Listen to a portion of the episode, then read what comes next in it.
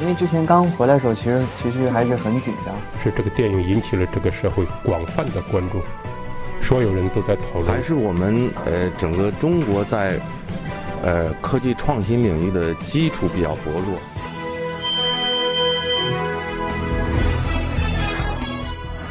影响有影响力的人，中国新闻周刊。失落的设想，没有一定级别和关系是住不进去的。金城告诉中国新闻周刊，最初确实如此。我们设计院也有一些人住在富绥靖大楼里，楼里的居民记得，那时每月五六元的租金也并非大多数人能负担得起的。最初入住的人有区里卫生局、房管局。或者教育局等部门的中层干部，也有走关系的京剧名角儿，再有就是就地回迁的人。李秀梅在一九六二年如愿搬进了这栋光鲜的大楼。她的丈夫当时在中国杂技团当演员，成了邻居羡慕的高收入人家。如今有居民回忆，当时食堂特别贵，正常收入的人是吃不起的，低收入的就更不敢想。公社样板楼里的贫富差距悄然显现。然而，也只有富绥靖大楼的食堂运营了短暂的几天，安化楼的食堂并没有如设想的开业。三年困难时期的窘迫支撑不起这份理想主义。那时大白菜的供应都得排队，自己忙于设计院的任务，只能让小女儿放学回家时排队买骨头，跟白菜一起炖汤，增加一点油性。大楼建成的头两年，李秀梅义务当了居委会主任。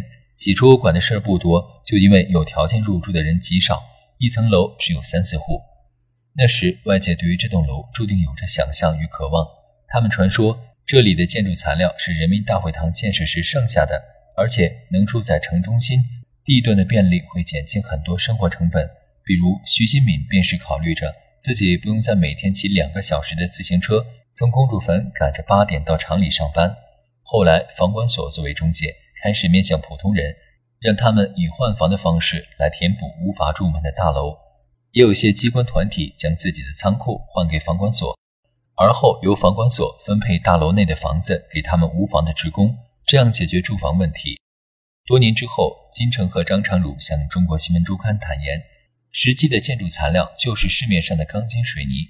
那个年代，这些普通材料那时都还很紧缺，建设人民大会堂的建筑材料是不可能拿来建筑这几栋住宅的。对于自己所有的设计工程，金城很坦率。三座大楼算是粗线条，这个任务给的时候就有很大的缺点。当时我们的规范很不健全，防火和抗震不行。尽管如此，当年那些住房条件逼仄的人们，还是很快住满了大楼。在安化楼里，李秀梅忙碌起来，除了吃饭，没有我不管的事儿。但主要的事情多数是谁家的孩子放学没带钥匙，帮忙看管这类琐事。那时候人多亲，谁都不计较谁。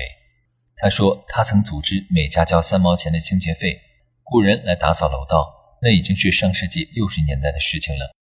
赵西祥属于回迁家庭的孩子，一九六二年住进安化楼的时候五岁，家里睡的是床板，用两个凳子一架铺上被褥当做床。孩童的眼里，安化楼太高太亮，令人羡艳。一放学，同学就拉着赵西祥上你们那儿玩玩去。干嘛呀？赵西祥问。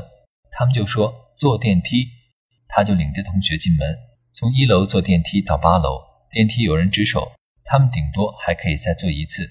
九楼是活动室，周末有人唱歌、打羽毛球、跳交谊舞的居多。赵西祥和几个七八岁的小伙伴也会跑上去下围棋，然后他们再从楼顶坐着楼梯把手滑到一层，有时候还会从二楼走廊的窗户翻出去。沿着大楼向外伸出的平台转一圈再回来。风烛残年，安化楼的厨房是一九六九年加上的，在那之前，每家都在门口放一个煤球炉。徐新敏记得，每天早上大家出来上班的时候，楼道三分之二都埋在烟里，人只能弯腰往前走。几年之后，墙毫无悬念地被熏成黑色。后家的厨房每层楼有三个，两翼各一间，主楼一间。多的十四户共用，少的十户共用。厨房里使用的是从东郊焦化厂送来的煤气罐，谁家每天吃什么都知道，菜端来端去也不方便。徐新敏说：“更尴尬的是，集体厨房没人清理，几十年下来，如今油渍已在墙上结出了疙瘩，疙瘩连成串，结结实实的糊满了皮开肉绽的墙面。之后，很多人开始把灶台上的管子通到自己家，利用厕所的排气扇当油烟机，隔出一半厕所当厨房。设计者张长儒听说后，曾想了一个改造方案，把阳台的墙打出一个门来，这样隔出厨房。但碍于没有甲方资金，不了了之。原先公共厨房的水不付费，随意使用。后来由于过于浪费，给每户都专门装了水龙头，各自使用，偷水的现象随之出现。许多人又在自己的水龙头上装了锁头。上世纪七十年代之后，人们生疏了，大家开始分析家庭成分，又怕哪句话说错了就出事儿。徐新敏被关了八年牛棚，每天游街，脖子上挂着大牌子，写着“走资派”。从广渠门大街走到幸福大街，再从光明路回来，被打乱的不只是每个人的生活，也包括大楼里的规则。安化楼内原先设想的一套房内的起居室和卧室分住了两户人家，每家人的杂物都无处安放，全堆到了过道。随着时间推移，几栋大楼变得愈发脏乱差。近年有美院的学生想将福绥靖大楼改成青年旅社，计划也不了了之。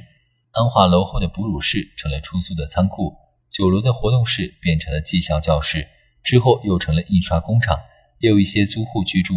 大楼前的花园成了马路，广渠门内地铁通到了门口。每天傍晚，八十多岁李秀梅会在大楼门前坐坐。进进出出的邻居之中，她还认识的已经不多。